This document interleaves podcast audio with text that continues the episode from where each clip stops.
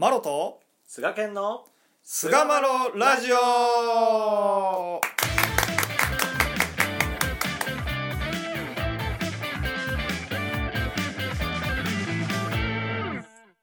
さあそれでは始まりました。第347回菅マロラジオ、はい。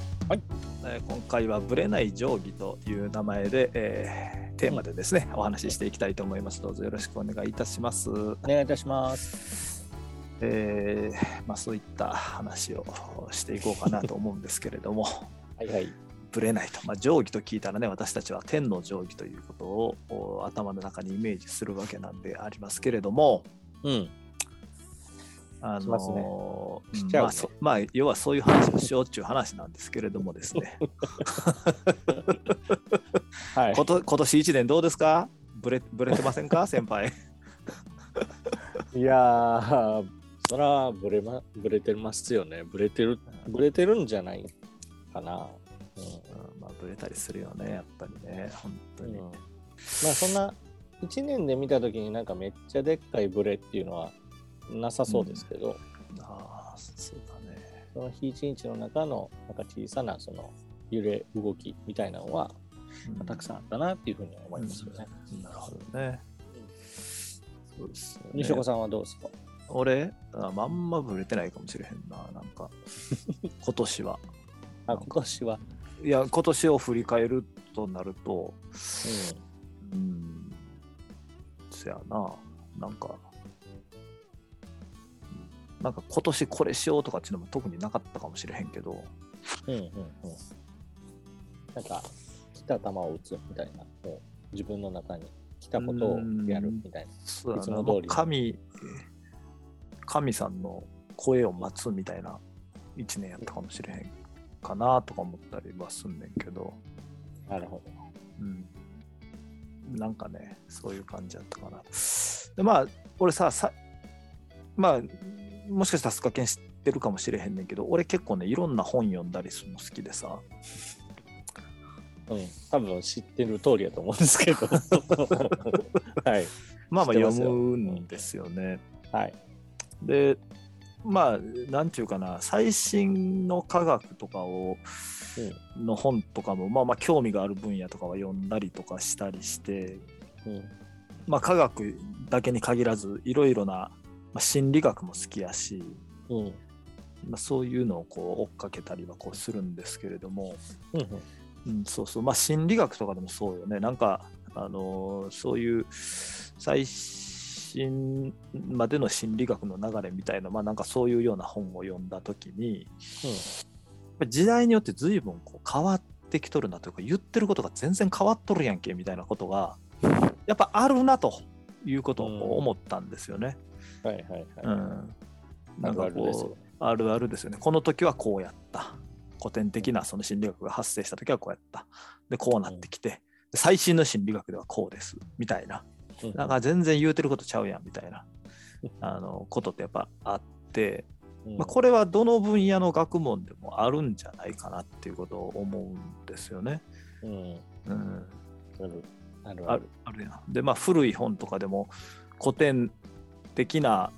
あのーまあ、名著と言われるもんでも随分今言ってることと違うみたいなこともあったりとかして、なりますよね。う。ん。まあ、あのこう抽象度が上がってる本質をついてるものっていうのは今の時代ではあんま変わらへんねんけど、うん。なんか具体的なところに来てる言及を多くしてる本とかそういう論文とかっていうのは、えーやっぱこう時代とともに随分変わっていってるなっていう印象がまあ僕はあるんですよね。うんうんうんうん。うんなるほど。うんなんかこ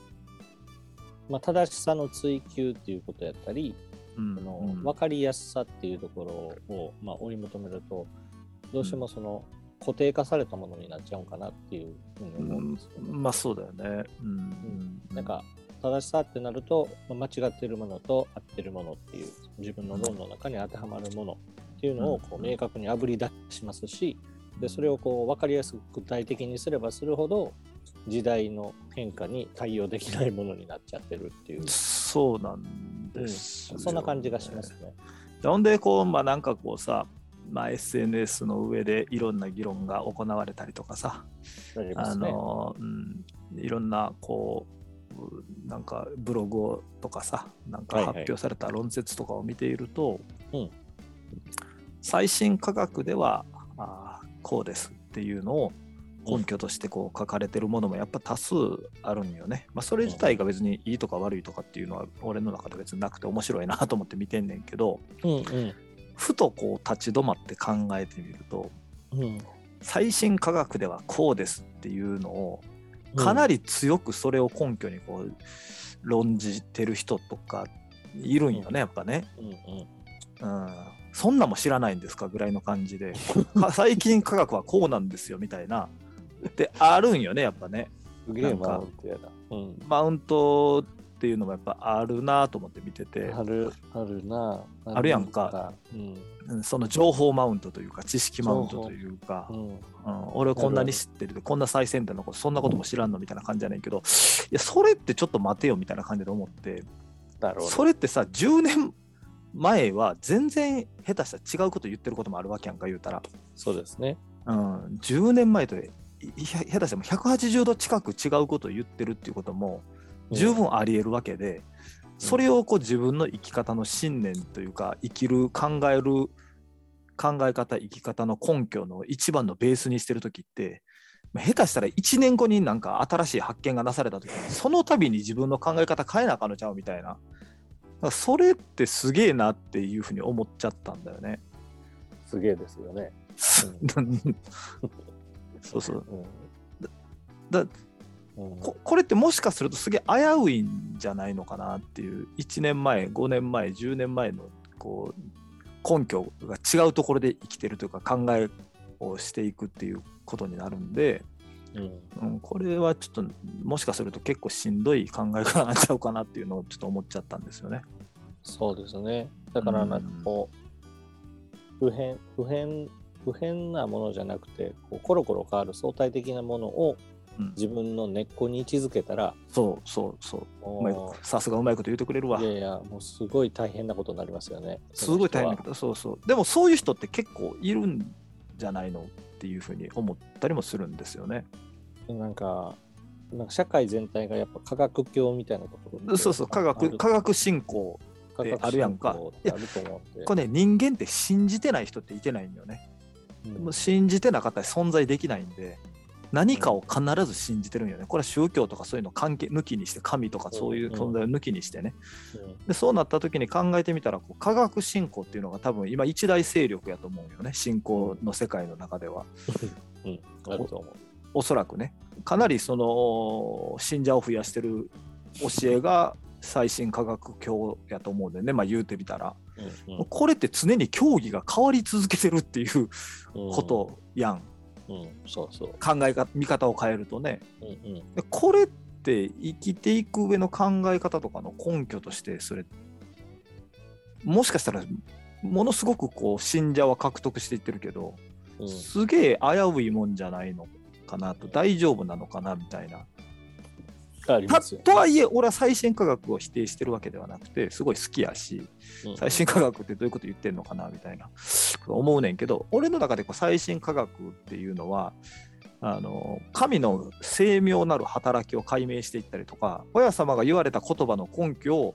なんかこう強めていってくれるようなものっていう感じで見てんだよななんうんか、うん、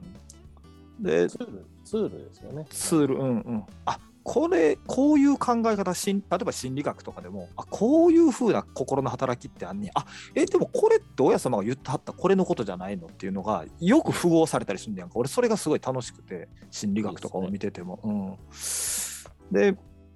そう考えたら、こう、うまあ、特にお道、僕らが信仰してる天理教ではさ、うんあのーしっかりとこう書き残された原点っていうのが、お筆先三神楽歌というのがあってそして親様が写しみ隠された後にもおお指図というのがあー長きにわたってこう書き記されてっていうこの神の言葉っていうのが残っててこれって変わらへんのよね。うんそのまあその時代時代での解釈の違いとか人による見方捉え方の違いっていうのはあるけれども原点がいやこう最新のお筆先ではこんなこと書かれましたみたいなことはありえへんわけで変わらない。っていうのが神の教えのすごい強みなんじゃないのかなと。いうふうにこう思うんですよね。うん、そこが出発ですからね。そうなんですよね。だから、俺はそのどっちも大事だと思ってんねんけど、その考え方のベースに、そのコロコロコロコロ変わるものが一番の考え方のベースにあるのか変わらないものをベースに置けるのかでかなりそのブレるブレないっていう振れ幅が変わってくるんじゃないかなということを思ってて神様の教え、うん、神の言葉神の教えを考え方のベースに置くっていうことができるようになってくると基本的にはブレないんじゃないかなと。ブレはちっちゃくなるんじゃないかなっていう感じがすごいするんですよね。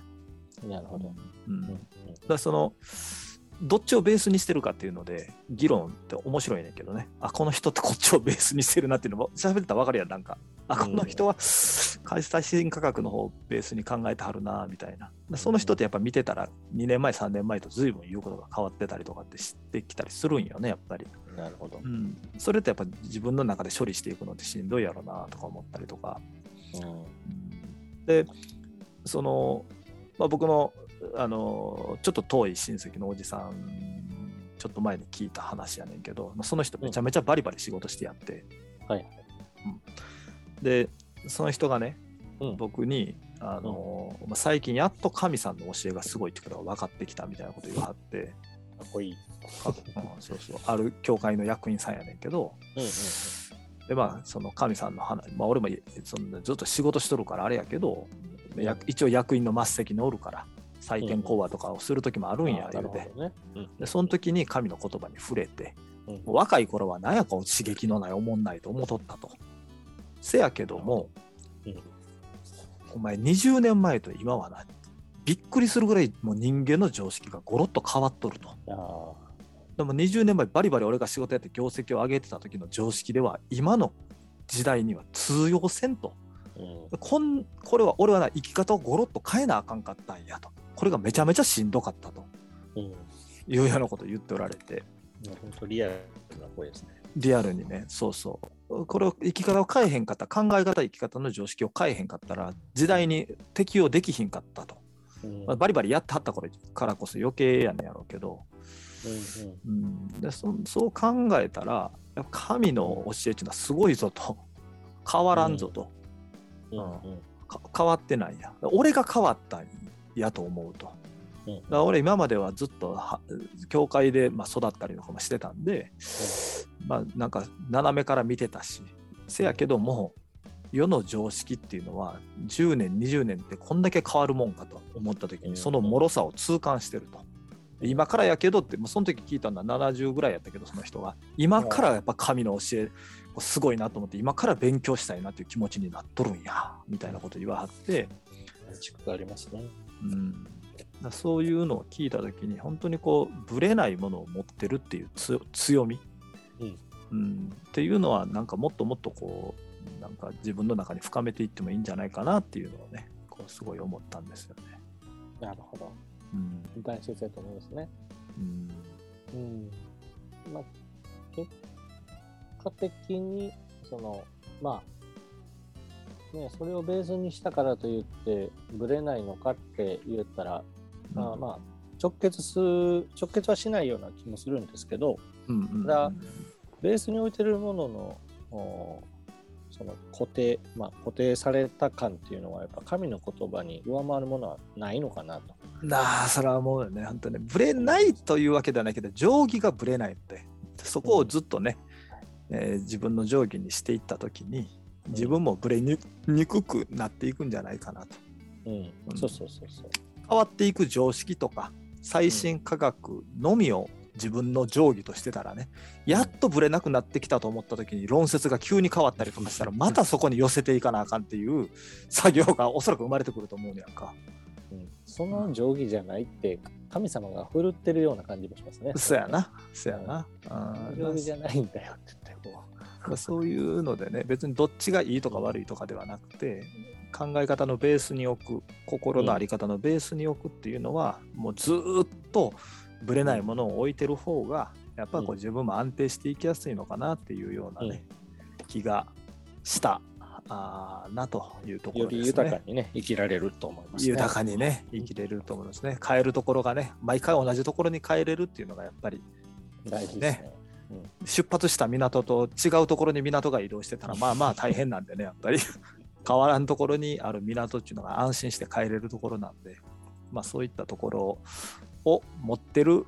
まあね、私たちは天理教の信仰ではありますけれどもそういうのをこう持っているっていうのはねもっと誇りというかうん。自信を持ってこう進行していけるあれになるんじゃないかなと思ったりしますね。そうですね。はい、というところで第347回ぶれない定規終わりにいたしたいと思います。はい。どうもありがとうございました。ありがとうございました。